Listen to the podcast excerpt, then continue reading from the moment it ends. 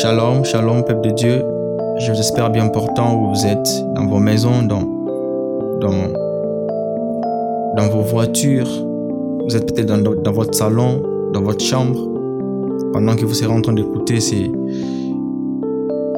euh, ces podcasts que, que le Seigneur vous, visite, qu'il vous fasse du bien et qu'il vous parle personnellement.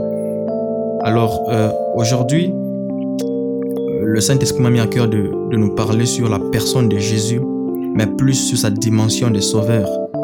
Bien aimé, nous devons savoir que Jésus est notre sauveur et qu'il nous aime. Alors, sans, sans tarder, je vais lire dans Jean 3, Jean 3, le verset 16. C'est un verset connu de tous. Alors, je vais lire les versets 16 et 17. La Bible dit Car Dieu a tant aimé le monde qu'il a donné son Fils unique pour que quiconque met sa, foi en lui ne se perde pas, mais qu'il ait la vie éternelle. Dieu, en effet, n'a pas envoyé son Fils dans le monde pour juger le monde, mais pour que par lui le monde soit sauvé. Oh, j'aime ces versets. Il dit, Dieu en effet n'a pas envoyé son Fils dans le monde pour juger le monde, mais pour que par lui le monde soit sauvé. Alors, euh, la Bible nous parle de, la mission, voulais-je dire, la mission particulière de Jésus. Écoutez, la mission particulière de Jésus, ce n'était pas de de te juger ou de te condamner, mais sa mission particulière, pendant qu'il allait mourir à la croix pour toi, pendant qu'il allait mourir à la croix pour le monde, sa mission particulière, le but de la mort, de Jésus à la croix était pour que toi et moi, nous soyons sauvés. Était pour que le monde soit sauvé par sa mort à la croix. La Bible dit, ce n'était pas pour nous juger qu'il a envoyé son Fils dans le monde, mais c'était pour que le monde soit sauvé. C'était pour que par lui, le monde soit sauvé. Christ est mort à la croix pour que par lui, toi et moi, nous soyons sauvés. Il est mort pour que toi et moi, qui représentons le monde soyons sauvés. Le jugement ne faisait pas partie du plan de Dieu en envoyant son Fils Jésus-Christ à la croix. Mais par contre, cet homme si bon et merveilleux qui est Jésus est venu pour nous sauver de la vie du péché dans laquelle nous étions, dans laquelle tu étais, dans laquelle j'étais. Et donc la mission particulière de Jésus, comme je le disais, était de sauver le monde le monde qui, qui représente toi et moi.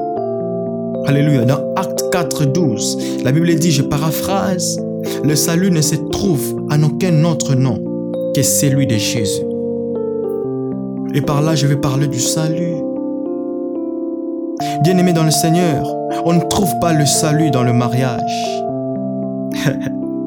on ne trouve pas le salut dans la richesse ni dans un grand travail. C'est bien de travailler, c'est bien de se marier. Moi, je, ne décourage pas les gens qui veulent se marier. Tu as peut-être un projet de mariage, je t'encourage. Et que la grâce de Dieu soit avec toi. Tu as un grand travail, tu aspires à un grand travail, tu travailles, tu étudies dur pour ça. C'est une très bonne chose.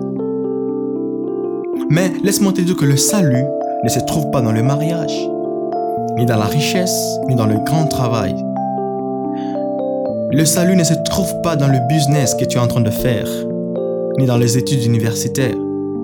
Mais le salut, le salut se trouve dans le nom de Jésus-Christ. Écoutez, je vais aller loin pour dire que le salut, c'est Jésus-Christ de Nazareth.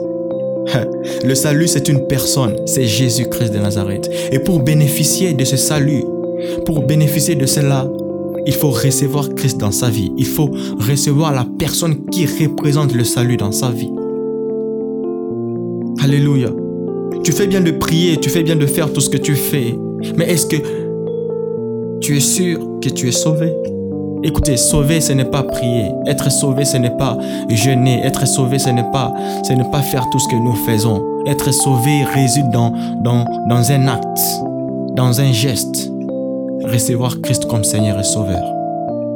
C'est ça. C'est ça le salut. Le salut, c'est recevoir la personne par qui on a le salut.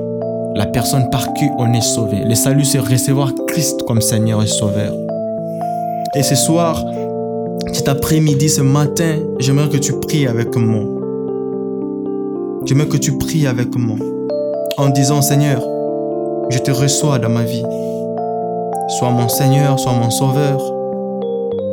Sois tout pour moi.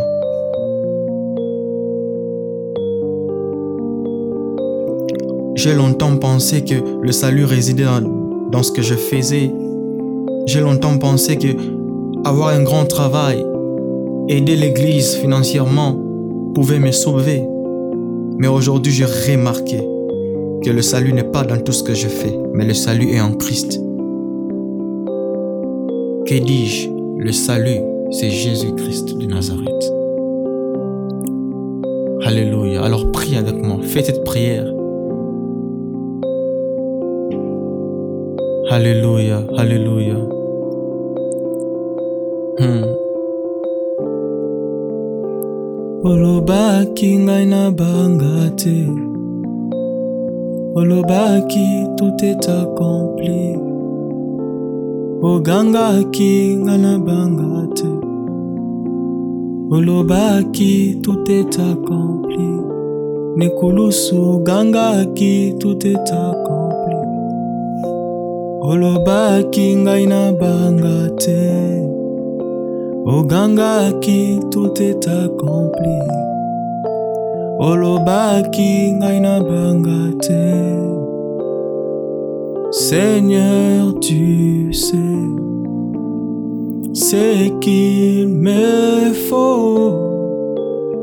Et un jour je sais que tu me le donneras ogangaki tout est accompli olobaki ngai na banga te olobaki ngai na banga te olobaki ngai na banga te Merci de recevoir Christ dans ta vie. Fais cette prière avec moi en disant Seigneur Jésus, je te reçois dans ma vie comme Seigneur et Sauveur.